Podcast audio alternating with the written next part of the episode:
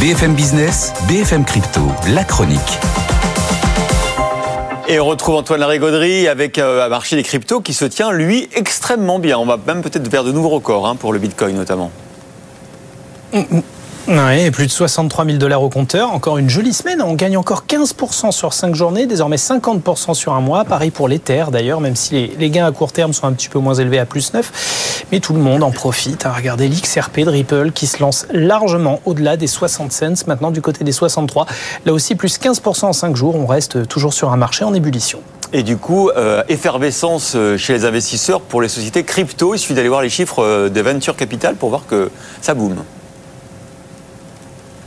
Oui, et record en février, un record d'investissement dans les business crypto sur un seul mois, selon les statistiques de DeFi Lama, 485 millions de dollars d'un coup, une hausse de 5,3% par rapport à janvier, et on a battu largement le précédent record en la matière qui datait de novembre 2021 à 460 millions. Tiens, à ce moment-là, le Bitcoin venait de battre son record absolu à 64 900. Eh bien, on n'en est plus très loin, hein. donc les affaires reprennent sur un très bon rythme.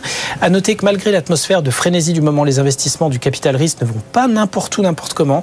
Le gros du flux, 387 millions, c'est directement sur les startups centrées sur l'infrastructure, avec une grosse levée de fonds de 100 millions d'Eigenlayer auprès euh, du fonds A16Z. Eigenlayer, qui est un des gros spécialistes de la blockchain Ethereum, où il organise le staking, la collecte de revenus passifs via la validation, gros sujet évidemment. Et puis à noter la levée de 25 millions de dollars d'Ubit, un spécialiste du paiement en crypto qui a séduit notamment CMCC Global et surtout Tether, l'éditeur de la stablecoin USDT.